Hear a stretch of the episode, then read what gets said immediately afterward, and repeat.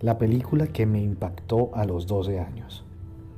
Hoy quiero hablar del valor agregado que viene siendo ese fruto especial que entregamos cada día con nuestras actividades laborales, de emprendimiento y de vida. Cuando tenía 12 años de edad aproximadamente, me encontraba solo en la habitación y tenía el televisor prendido, como cualquier niño que solo cambia canales para ver caricaturas. Sin embargo, por alguna razón una película apareció en la programación de televisión. Era una película que cualquier niño no vería normalmente a esa edad, pues no era de acción ni de ciencia ficción. Por el contrario, era sobre la vida de un hombre en el mundo de los negocios.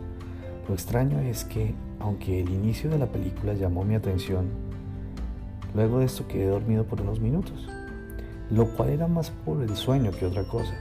Sin embargo, volví a despertar en una escena donde el protagonista de repente se convertía de la nada en el presidente de una gran compañía de aviación. Yo quedé anonadado en ese momento porque no podía entender cómo ese personaje que era muy joven aparentemente, de unos 25 años, llegaba a la presidencia de tan representativa organización y lo esperaban en la sala de reuniones, un salón imponente con un grupo de asesores expertos en todas las áreas de la compañía, ahí, ahí los estaban esperando, lo estaban esperando estos asesores, los cuales eran muchos y, normalmente pues eran mayores que este joven presidente. Yo estaba estupefacto y emocionado de ver esto y de tratar de entender cómo lo había logrado. Como había quedado dormido un gran pedazo de la película, no entendía cómo esto había pasado. Igual, aún era muy niño para entender muchas cosas del mundo corporativo. Sin embargo, hubo otra escena que me dejó impactado, donde el personaje de repente aparece peleándose con un amigo que había conocido en el mundo corporativo y era su mentor.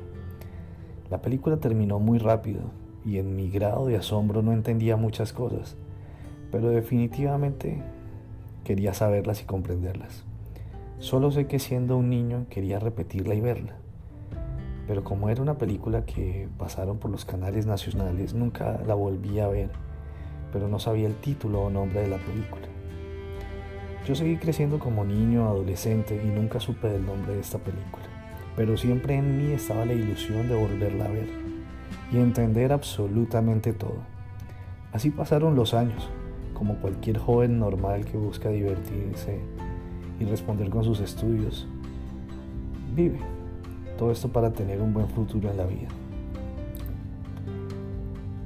Sin embargo, eh, cuando estaba en la universidad en octavo semestre, eh, el examen parcial o tal vez era un trabajo que el profesor nos puso, no recuerdo muy bien si era un trabajo o examen, pero lo que recuerdo es que nos dijo que teníamos que ver una película y, que en la siguiente clase nos tomaría la lección acerca de esta película. Ahora que lo pienso, las lecciones son muchas en relación a lo que les quiero compartir hoy, que es en relación al valor agregado en los negocios y en un producto. Antes de continuar la historia de lo que pasó en esa clase en octavo semestre, les quiero explicar rápidamente la mejor forma de entender el valor agregado en un producto o negocio. La mejor forma de resumir la palabra valor agregado es con los frutos de un árbol. Un árbol de mangos puede dar muchos frutos, otros más, otros menos. Algunos darán frutos dulces y otros no tan dulces. A la hora de la verdad el mejor fruto será en este caso el que sea más dulce, grande, de mejor apariencia física. Este será el mejor ejemplo de valor agregado de un árbol y de este fruto, ¿no?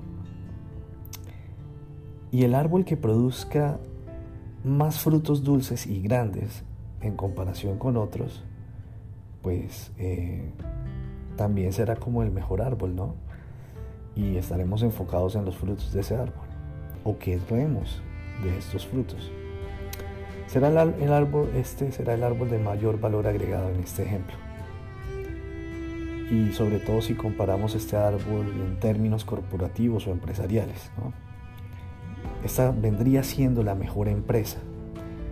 Una empresa que produce productos de alta calidad añorados por el público.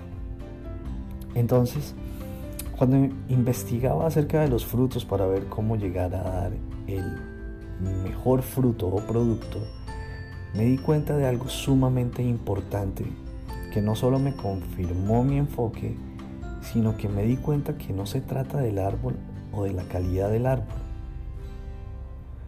Puedes querer investigar muchas cosas en la vida para saber cómo dar un mejor fruto, ya sea a través de un producto o de la vida misma.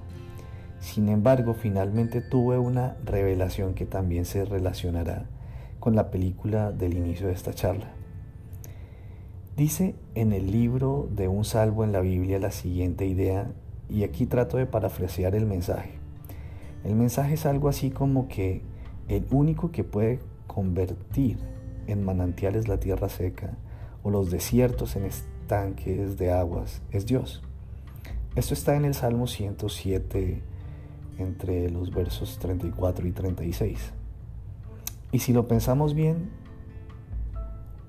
no se trata del árbol, porque el árbol depende de la naturaleza. Solo Dios puede cambiar el estado del clima e incluso modificar la fertilidad de las diferentes tierras. Ya por otra parte, resulta que ya volviendo al tema de la película, el profesor eh, nos dio el título finalmente de la película que teníamos que ver para la clase y tomarnos la lección. La película se llama Wall Street.